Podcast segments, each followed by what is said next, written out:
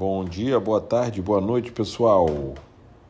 Vamos ao novo podcast do Gente, Grupo de Estudos em Medicina, Tecnologia e Educação Médica. Hoje vamos falar do exame físico de abordagem. Bom, o exame físico de abordagem é um exame físico que todo clínico deve fazer, tá?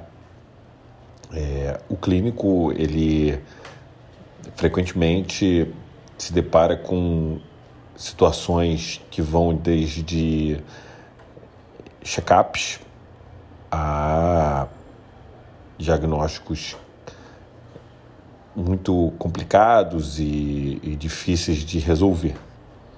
Então, o exame físico ele deve ser ajustado, né, para cada paciente.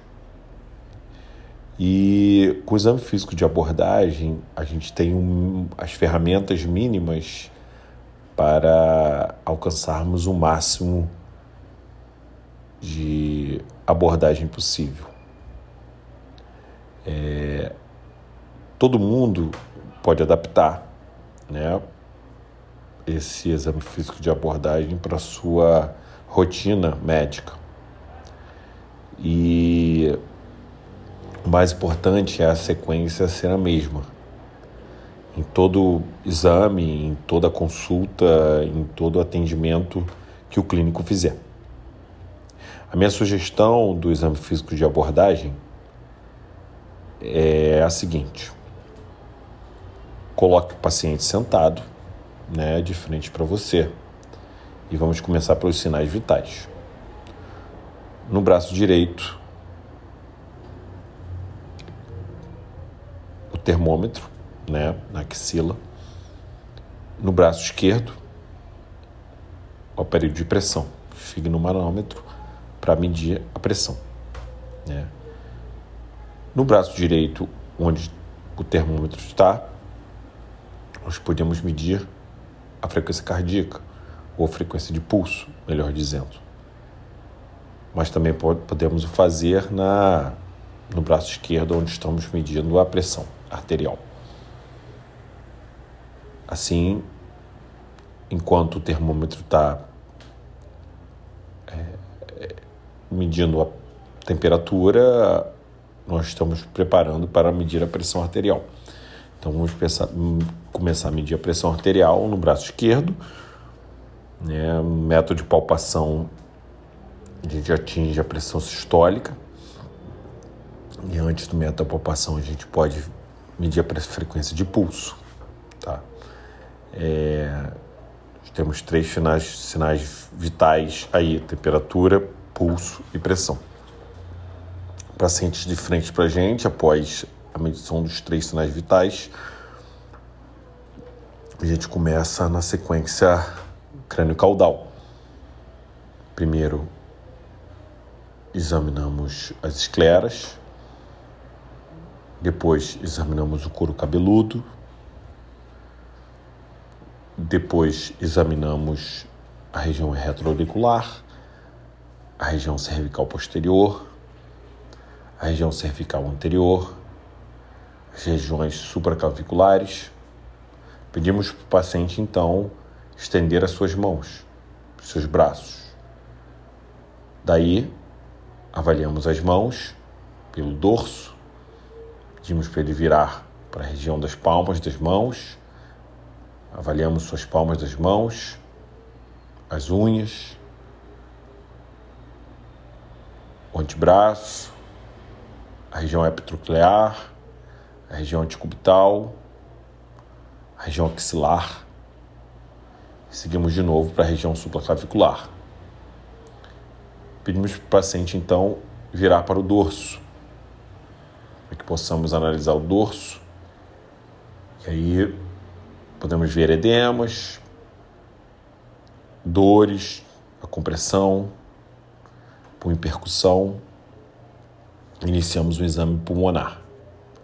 No exame pulmonar, começamos com a inspeção, a palpação, a percussão e a ausculta, tradicionalmente. Lembrar da escuta que deve ser em método da escada grega. Lembrar também, ao escutar, o tórax anterior, né? a região onde se localiza o lobo médio. Após isso, voltamos para o pescoço e auscultamos a região cervical em busca de sopros carotídeos, sopros tireoides. E por fim, palpamos a tireoide. Não menos importante, também palpar os pulsos carotídeos. Pedimos para o paciente então deitar em decúbito dorsal. E aí passamos para o exame cardíaco. Exame cardíaco, palpação do ictus, rapidamente dos focos cardíacos, procedemos à ausculta cardíaca. Depois, a ausculta abdominal e assim a mesma sequência. Percussão palpação. Passamos então para a região inguinal, onde palpamos pulsos e linfonodos, e depois para os membros inferiores, seguindo a linha crânio-caudal. Palpamos os pulsos poplíteos, os pulsos pediosos. Analisamos também a região interdigital e os pulsos tibiais anteriores. Tibiais posteriores, perdão. Analisamos a região pré-tibial, a pele. Levantamos as pernas para ver a região posterior das, das panturrilhas, da pele. Isso pode ser feito também com o paciente em pé após o exame, onde analisamos a parte posterior das panturrilhas, onde podemos também medir a cintura abdominal. Lembrar de antes de examinar o paciente sempre pesá-lo, porque a medida né, do peso é importante antes, né, para forma comparativa e antes de iniciar o exame físico. E assim temos o exame físico de abordagem.